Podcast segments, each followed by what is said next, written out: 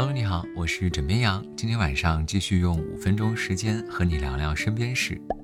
每个人的朋友圈呢，都会有几个微商，先不论卖的东西质量好坏，但是你一定会见过这样的文案，什么全球最好的产品没有之一，等等等等。但是你知道吗？发这样的内容违法哦。近日有人举报浙江某水果店用于推广的微信号朋友圈内出现了两则可能涉嫌违法的推广广告，其中包含了全球最好的榴莲、最好吃的奶油枣没有之一了广告字样。据执法人员介绍，这样的行为已经违反了广告法的规定，属于发布最高级、最佳等禁止情形广告的行为，已被立案查处，最终处以罚款的行政处罚。在这里呢，枕边羊也要提醒大伙儿，朋友圈发广告要小心了，胡乱发广告很有可能面临处罚哦。对于大部分人来说呢，在工作中难免会有感觉无聊的时候，而法国的一名男子因为工作太无聊，居然把公司给告了。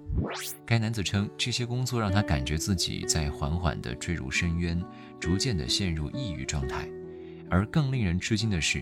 法院认为，长期从事无聊且乏味的工作，对该男子的健康造成了损害，要求公司赔偿他五万欧元，约合人民币四十万元。这也是法国首起因为工作过于无聊而获赔的案件。但是有专家表示，法国有近三分之一的劳动者都处于该状态。陈彪想说，听完这个消息，你是不是感觉自己错过了几个亿呢？还是洗洗睡吧。你一定听说过喝茶刮油的说法吧？饭后一杯茶，油腻全带走。但是喝茶刮油是一种错觉。茶叶呢含有咖啡因、茶碱和可可碱等复杂成分，能够显著的刺激胃酸分泌，促进胃动力。这个过程呢有助于食物消化，使人产生消腻解腻或者饿得更快的感觉。不过不管是消腻解腻还是饿。都无法刮油，因为你吃下去的脂肪不会因为喝茶而减少。普洱茶和红茶刺激胃酸分泌的作用更强，因此喝普洱茶更容易饿。接下来是每天的暖新闻时间，在山东济南，五十二岁的张宗刚是一位高龄献血者。自二零零七年起，张宗刚已经连续无偿献血十三年。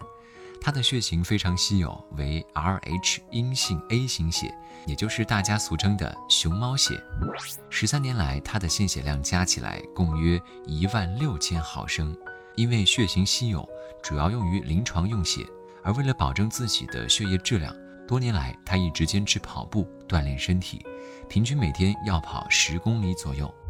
除了作为一名无偿献血志愿者之外，张宗刚还加入了济南红十字会。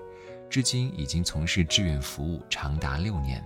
他说：“今后会和家人一起继续坚持无偿献血，争取达到献血最高龄六十岁。”很多网友被张宗刚感动，纷纷评论道：“好人一生平安，祝您身体永远健康。”枕边羊想说：“为爱心点赞。”好了，今天呢，先跟你聊到这里。我是枕边羊，跟你说晚安，好梦。